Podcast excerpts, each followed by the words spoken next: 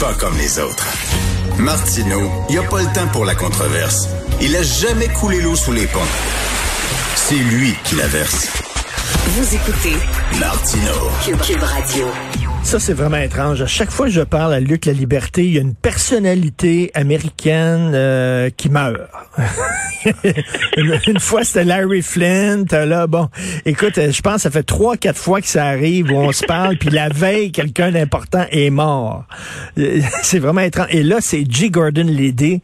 G. Gordon Liddy, c'était un des fameux plombiers de Nixon. Voilà, donc on passe d'un complot à l'autre. Ben Moi, associé à, la chronique nécrologique et qui, qui entraîne, semble-t-il, dans mon sillage des, des décès, puis l'autre complot qui était bien réel, celui-là, qui était le, scandale du Watergate. Euh, écoute, il y, a une brochette, une galerie de personnages intéressants en histoire américaine, pour le meilleur et pour le pire. Euh, des personnages dont le, le, passé et les actions sont admirables, tout comme d'autres nous, nous renseignent aussi sur euh, les profondeurs insondables de l'âme humaine. Oh, c'est bien euh, dit. Donc voilà, Monsieur Monsieur Lady, c'en est un de, de, de ceux-là. Euh, c'est un personnage, quand je disais fascinant, c'est euh, écoute, le, gars est pas, c'est un ancien du FBI avant l'élection de Lincoln, de, de, de Nixon. C'est un ancien du FBI. Euh, le gars est issu d'une grande université américaine. Euh, il, il, a donc un profil qui le rapproche beaucoup plus de, de l'élite et pas nécessairement d'un cambriolage organisé en théorie par des plombiers pour espionner le, le, le camp adverse. Mais c'est pas mal un des principaux responsables de ce qu'on pourrait appeler les bases œuvres de M. Nixon. Et, et Lady est prêt, un peu comme on a beaucoup parlé de, de, de Roger Stone. Hein? C'était euh, Stone qui a d'ailleurs le, le, visage de Nixon hmm. gravé dans le dans le dos, tatoué dans le dos. Monsieur Lady est dans les mêmes eaux, c'est-à-dire qu'il fait partie de ceux qui euh, ont même dit, hein, finalement, en parlant du président, que ta volonté soit faite. Hein? Grosso modo, si je suis un, un, soldat, un lieutenant au service total du chef, et il a jamais regretté d'avoir organisé euh, le, le, cambriolage du, du et il est loin de se douter, quand il organise ça, euh, de la déchéance euh, dans laquelle il va être entraîné. Parce qu'il faut rappeler que quand ça se produit, le Watergate, en 72, le Nixon est de retour d'un voyage en Chine qui est littéralement triomphal. Eh il, a écrasé son opposant McGovern aux élections. Euh, on commence à peine, d'ailleurs, à s'intéresser au comité de réélection du président, qui a un drôle de nom, M. Ledy contribue à ça. Ça s'appelle, ça s'invente pas, le CREEP le committee, ça s'appelle le, Committee to Re-elect the President. Donc, ça s'appelle le CREEP. Et, on va se rendre compte qu'il y a eu là aussi un certain nombre de magouilles. Je l'ai souvent dit, quand on s'inquiétait de l'entourage de Donald Trump et des gens qui grenouillaient pour profiter de cette présidence-là, euh, il y a que deux précédents dans, au 20e siècle dans l'histoire pour ça. Euh, il y avait M. Harding, dont on se souvient pas toujours, plus loin, euh, dans les années 20, mais plus près de nous, bien sûr, dans l'histoire, ben, il y avait Richard Nixon il y avait Roger Stone et il y avait Gordon Liddy. Et Luc, j'ai lu trois, trois fois euh, All the President's Men de Woodward et Bernstein. C'est un de mes livres préférés et euh, je suis absolument fasciné par cette époque-là. Et Gordon Liddy est un crackpot fini. Euh, mais ce qui est intéressant, c'est sa carrière après, parce qu'il a fait de la prison, bien sûr, mais sa carrière après Watergate qui est fascinante. Voilà, donc euh, Gordon Levy va est celui qui, d'abord, il a toujours refusé de parler. C'est celui qui va avoir la sentence la plus sévère, mais il va pas, bien sûr, écouler toute cette, cette sentence-là derrière les barreaux. Le président Carter va lui accorder euh, un pardon présidentiel, même si Levy n'a absolument aucun remords. Euh, ça va le mener à rédiger sa biographie. On va tirer un film de ça. Puis il devient, à, certains égards, pour beaucoup, un personnage médiatique euh, intéressant et très controversé. Donc, il va devenir animateur de radio. Hmm. On a pu le voir au cinéma. Euh, il a fait une tournée de débat, d'ailleurs, contre Timothy Leary, qui était le, principal le, principal porteur de la consommation du LSD à une autre époque, autre temps, autre mœurs, dit-on. Donc, on, en faisait la promotion dans certains cas ouvertement. Donc, il devient un, personnage. il n'a pas, il a pas écrit des romans d'espionnage. Est-ce que je me trompe ou c'est un autre plombier? C'est lui, Non, c'est, c'est, lui qui a contribué à ça. En fait, il va, un peu comme l'ont fait ceux qui sont autour de, de, Donald Trump, et ils vont continuer à le faire, il a monnayé sa célébrité. Pour le meilleur et pour le pire, aux États-Unis, ben, la célébrité, ça se monnaie, et c'est exactement ce que va faire Gordon Liddy. Et ça va le mener jusqu'à, ben, il est décédé à 90 ans, donc une longue vie. Euh, certains vont l'avoir trouvé absolument abject, euh, repoussant ou à la limite insignifiant. Euh, d'autres vont avoir été fascinés et passionnés par sa carrière et par son chef. Oui, et il faut revoir ce week-end, ceux qui ont le temps, le film Nixon d'Oliver Stone. Je ne suis pas un fan d'Oliver Stone. Je trouve ces films très lourds, très manichéens, tout ça.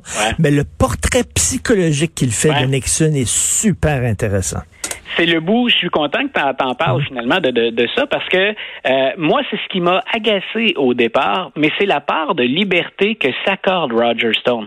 Quand il a parlé de l'assassinat de, de, Kennedy, par exemple, dans son dans son pardon? Oliver Stone. Oui, Oliver Stone. Quand il a fait, quand il a fait son JFK, il s'est permis d'aller ben chercher la thèse la plus folle et la plus complexe. En même temps, si on se donne la peine de valider autour de ça, c'est une porte d'entrée sur cet événement historique-là qui, est drôlement impressionnante. Et finalement, c'est le plaisir que j'ai tiré de, de l'écoute de Nixon et de la performance d'Anthony Hopkins. Ben oui, mais un gars paranoïaque totalement, parce que comme tu le disais, là, il, était entré avec une très forte majorité, ça allait bien ses affaires, et pourtant il, il était parano, il avait, euh, il, avait aucune confiance en personne. C'était un, personnage borderline psychopathe, là, vraiment Nixon. Donc, Puis, écoute, le, le, Nixon, c'est euh, parfois on me demande hein, si tu avais rencontré un ancien politicien américain, lequel voudrais-tu rencontrer? Et je pense que dans le sommet de la liste il y a Richard Nixon. Ah ben oui. Euh, ce gars-là a des compétences, des connaissances, des contacts sur la scène internationale que je voudrais absolument euh, euh, avoir ou encore être en mesure d'en discuter avec lui. Mais il y a tout l'autre côté auquel tu viens de, de, de référer. Hein? Le fait qu'il ait enregistré toutes ces discussions, la Maison Blanche, c'est quand même assez particulier euh, parce qu'il n'y a aucune obligation. Si on doit conserver pour les archives nationales les écrits, le processus décisionnel, il n'y a rien qui oblige le président à enregistrer tout ça. Donc ça relève d'une forme de, de paranoïa ou encore de, on appellerait ça dans un très mauvais français un control freak, hein, un, maniaque du, contrôle de l'information. Et écoute, pour son ouverture euh, face à la Chine, tu le disais, c'était extraordinaire. Là. Il aurait pu être un très grand président, il était son pire ennemi. Et en terminant, écoute, je suis découragé, mon cher Luc, parce que moi, je me disais, là, une fois Trump parti, le Parti républicain va tout faire pour s'en éloigner, euh, se laver les mains, et pardonnez-nous pardonnez cette erreur là nous allons revenir dans le droit chemin. Absolument pas. Non, il y a, euh, c'est un représentant qui, euh, représentant républicain cette semaine, qui a fait parvenir un, pardon, un petit mémo au, chef de la minorité de la Chambre, qui est Kevin McCarthy. Et lui, ce, qui, ce dont il fait la promotion, puis il, semble avoir les troupes derrière lui, c'est euh, on ne va pas se distancier de Donald Trump. Regardez, Donald Trump nous a même offert un cadeau. Il nous a permis de devenir le parti de la classe des, des, des travailleurs. Donc, éloignons-nous de Wall Street, misons sur les travailleurs américains plus que jamais. Et il a accompagné son document de chiffres. Et ce qu'il montre, c'est que non seulement des travailleurs blancs sont plus enclins à suivre Donald Trump, mais sans qu'il se soit dominant, on a quand même augmenté la part de l'électorat hispanophone et de l'électorat noir chez les gens qui sont au travail.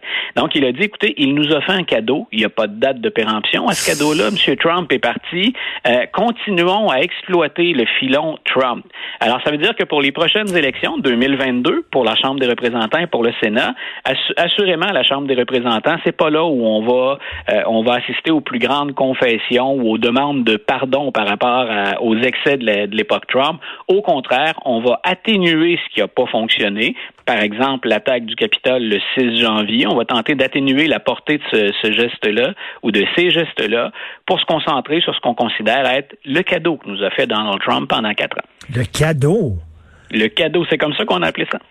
Ben voyons, le cadeau. ce, ne sont pas, ce ne sont pas mes termes, ce sont ceux du, du représentant Banks, mais grosso, je répète, hein, son cadeau à lui, c'est pas tous les excès langagiers, c'est pas Twitter, c'est pas le non-respect, c'est pas la théorie du complot.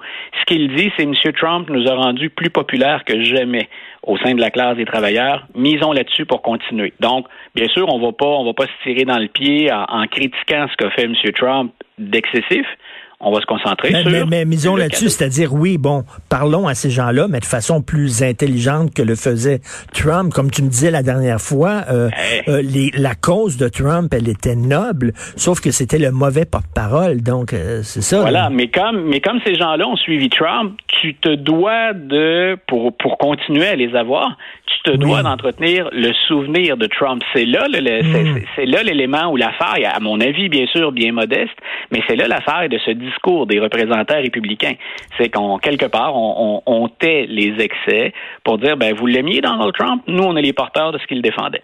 Alors, Biden, euh, très rapidement, mais Biden euh, qui continue dans la voie de Lyndon Johnson puis de ouais. FDR.